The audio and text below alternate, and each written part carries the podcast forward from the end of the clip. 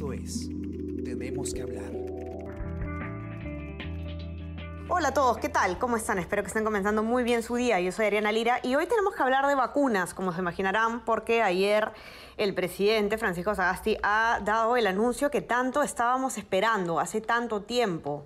Eh, se ha ya por fin concretado. Eh, un verdadero acuerdo de compraventa, un verdadero contrato, no un compromiso de venta, no conversaciones, que era lo que habíamos estado viendo eh, en el gobierno anterior, sino ya un contrato, según lo que ha anunciado eh, Sagasti, de compraventa con, de, la, de la vacuna china de la vacuna de Sinopharm y de, también de la vacuna británica AstraZeneca o, conocida también como la vacuna de Oxford.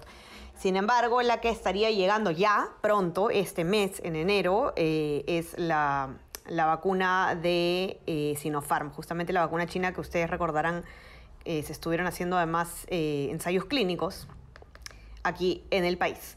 La que ha seguido el tema y, y, nos va a explicar todo en detalle es Gladys Pereira, que ustedes la conocen muy bien, periodista de Nacional del Comercio. Y nada, Gladys, bienvenida. ¿Cómo estás? Cuéntanos un poco qué es lo que tenemos que esperar, ¿no? Ya llegan definitivamente las, las vacunas en enero, eh, no vamos a toparnos con una decepción nuevamente. ¿De qué se trata este acuerdo? Hola Ariana, hola a todos los que escuchan este podcast. Sí, efectivamente tenemos una buena noticia. Justo ayer eh, se cumplieron 10 meses desde la primera vez que se confirmó un caso de COVID en el Perú. El 6 de marzo del 2020, cuando el, entonces presidente Martín Vizcarra anunció que había llegado un joven que, había estado en Europa y que llegó a, nuestro país con el COVID. Ha pasado justo 10 meses, han muerto al menos oficialmente 37 eh, mil personas, hay más de un millón de contagios y finalmente tenemos la vacuna. Es una buena noticia por donde se la mire, pero hay que tener mucho cuidado con eh, nuestras expectativas respecto a la vacuna. En primer lugar, eh, lo concreto es que vamos a tener un millón de dosis este mes. No se ha especificado qué día, Así que tenemos por lo menos otros 25 días para esperar, porque puede ser eh, mañana, pasado o el 31. Entonces todavía no sabemos exactamente la fecha, pero al menos se sabe que va a ser un millón de dosis. Como es la vacuna de Sinopharm, tiene dos dosis, eso quiere decir que se va a poder vacunar con este primer lote a 500 mil personas.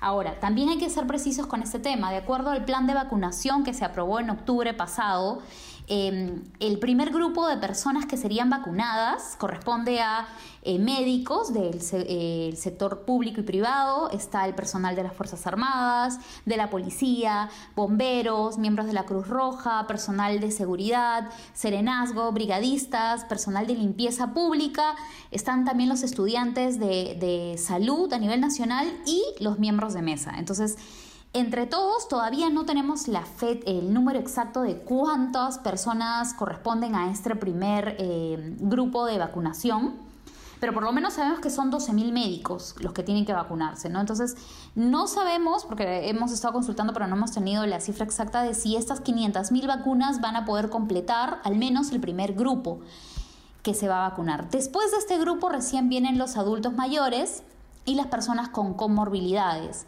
Y después el tercer grupo son los jóvenes en general que no tienen ninguna enfermedad y que en, teoría están sanos. ¿no? Por ejemplo, en caso de niños no hay, no hay un plan de vacunación para ellos. Entonces hay que también tocar con pinzas este tema porque este primer millón de vacunas eh, definitivamente no va a completar a toda la población, así que tenemos que de todas formas mantener eh, nuestras medidas de prevención de todas formas igual de estrictas que las hemos eh, estos últimos 10 meses. Eso es respecto al primer lote de vacunas. Pero como también adelantaste, el presidente anunció que en total con Sinopharm se, se van a comprar 38 millones. De este restantes 37 millones no sabemos cuándo va a llegar.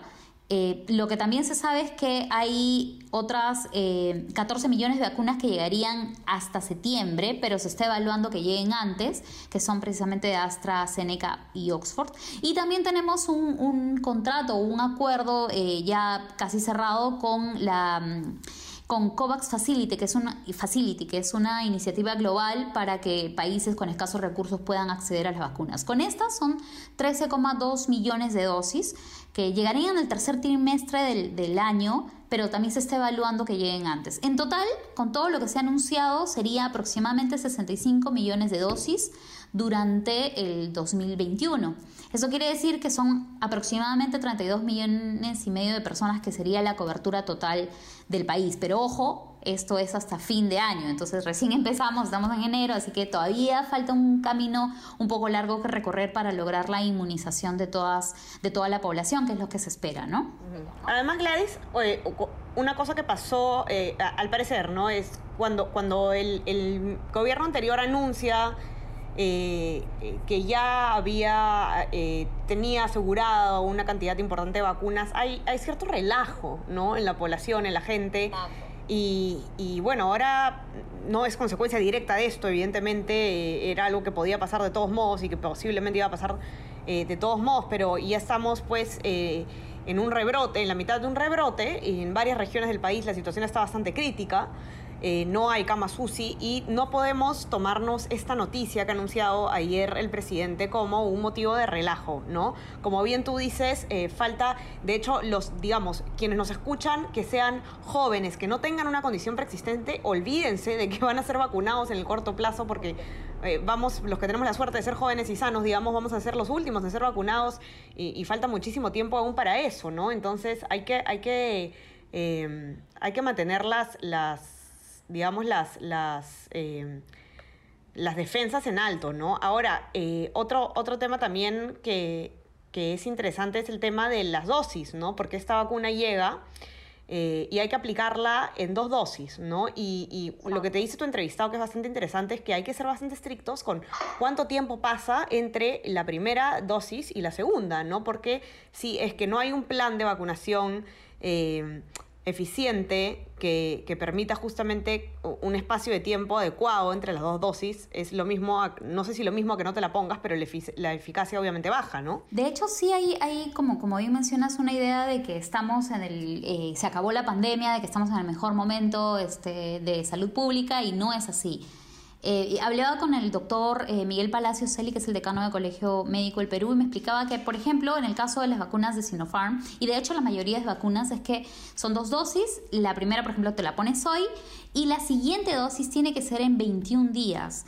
Hay eh, circunstancias en las que en otros países, por querer alcanzar el mayor número de población vacunada con la primera dosis, están tratando de aplazar el momento de la vacunación de la segunda dosis, pero esto puede reducir su efectividad. Y ojo que a los 21 días no es que también ya estés completamente eh, eh, protegido contra el virus, sino que según los estudios es que recién 10 días después de que uno se coloca la segunda dosis, empieza a aparecer los anticuerpos eh, en el organismo. Esto quiere decir que desde el primer día que te pones la primera dosis hasta que empieces a desarrollar anticuerpos, pasa por lo menos 30 días. Entonces, tampoco es que apenas te pones la vacuna ya estamos protegidos, ¿no? Y 30 días, sinceramente, es bastante tiempo considerando que el virus se transmite con facilidad, incluso tenemos eh, el aviso de que hay una nueva variante que se transmitiría con mucha mayor rapidez, no sabemos todavía si ha llegado al Perú, pero está en investigación. Entonces, tenemos que tener mucho cuidado porque incluso apenas empiece la vacunación todavía vamos a tener un periodo de, de preocupación. Y en ese sentido es donde tenemos que ser un poco más eh, consistentes con nuestras medidas de, distanciamiento, mascarilla, lavado de manos, porque de lo contrario, como mencionaba el doctor Palacios, puede esto ser como un boomerang. En, vez de que nosotros nos sintamos más protegidos, estemos en mayor riesgo porque todos empiezan a relajarse, a reunirse entre familiares, a no usar mascarillas, entonces el contagio podría incrementarse y de hecho es lo que está pasando en algunos países de Europa. Por ejemplo, en Inglaterra ellos fueron los primeros en empezar con la vacunación a nivel mundial y acaban de, eh, Boris Johnson acaba de anunciar un confinamiento hasta febrero y un confinamiento estricto, ¿no? Que es lo que nosotros ya hemos salido y la idea es no volver a, esta situación. Así es, el, la, tan temida, el, temido retorno a la cuarentena, ¿no? Y tenemos que... Eh, evitarlo, no solamente porque nadie quiere estar encerrado, sino porque definitivamente los efectos en la economía serían devastadores, hay que decirlo. Eh, y, es el, ejemplo eh, británico es el mejor, ¿no? Hemos visto ya, hemos visto en los noticieros con eh, las primeras personas que se ponían la vacuna, todo parecía como estaban ya saliendo pues de, de, esta tormenta, pero no, se baja la guardia y en un minuto están encerrados de nuevo, así que hay que tener bastante cuidado con esto. ¿Qué más, Gladys, nos puedes comentar sobre, sobre las vacunas. Sí, de hecho también conversé con, con, algunos especialistas, por ejemplo hablé con la doctora Teresa Ochoa, que es directora del Instituto Nacional, perdón, el Instituto de Medicina Tropical eh, de la Universidad Cayetano Heredia, y ella me decía que está perfecto, todos coinciden de hecho en que el anuncio de la llegada de las vacunas es muy positivo, nos llena de, de al menos esperanzas después de 10 meses de tragedias, de preocupaciones, pero que la estrategia del gobierno no puede centrarse solamente en la vacunación. ¿no? Por ejemplo, me decía, se tiene que reforzar la detección temprana y para esto es indispensable que se utilicen pruebas moleculares. Incluso ella califica de un error que en la primera ola se haya utilizado solamente o en mayor medida pruebas, eh, pruebas rápidas. Entonces lo que tiene que hacer el gobierno ahora es continuar con la detección temprana para poder aislar a tiempo a las personas que se han contagiado y que se evita y que se evite que se esparza el virus eh, sin control. Entonces este tipo de acciones tienen que ir a la par de la vacunación. La estrategia del MINSA no puede ser, espero que tampoco sea así, solamente eh, destinada a la inmunización, que si bien es algo que se espera, hasta que terminen las 32 o 33 millones de peruanos vacunados va a pasar mucho tiempo. ¿no? Entonces hay que reforzar la, la prevención, la detección temprana y también Em, mejorar el equipamiento en los hospitales. De hecho, si bien eh, eh, hay un menor número de personas entre los que se contagian y los que llegan a hacer la enfermedad a nivel de, de aguda o grave, es importante tener ventiladores, tener oxígeno. Ya hemos visto esta semana eh, hospitales o regiones que ya están copadas con camas, ya no hay más camas UCI. Entonces no queremos llegar a la misma situación en la que estuvimos en los meses más duros, que fue mayo, junio, donde veíamos colas con personas eh, buscando oxígeno o incluso este, personas que se morían en Iquitos. Yo he hablado con muchos médicos de Iquitos y me contaban esa desesperación de ver a, a los pacientes que solamente por falta de oxígeno se desmayaban y se morían. O sea, ni siquiera podían entrar a, a, la cama a tratar de recibir algún tipo de medicación. Entonces, todas estas cosas tienen que ir desarrollándose a la par de la vacunación.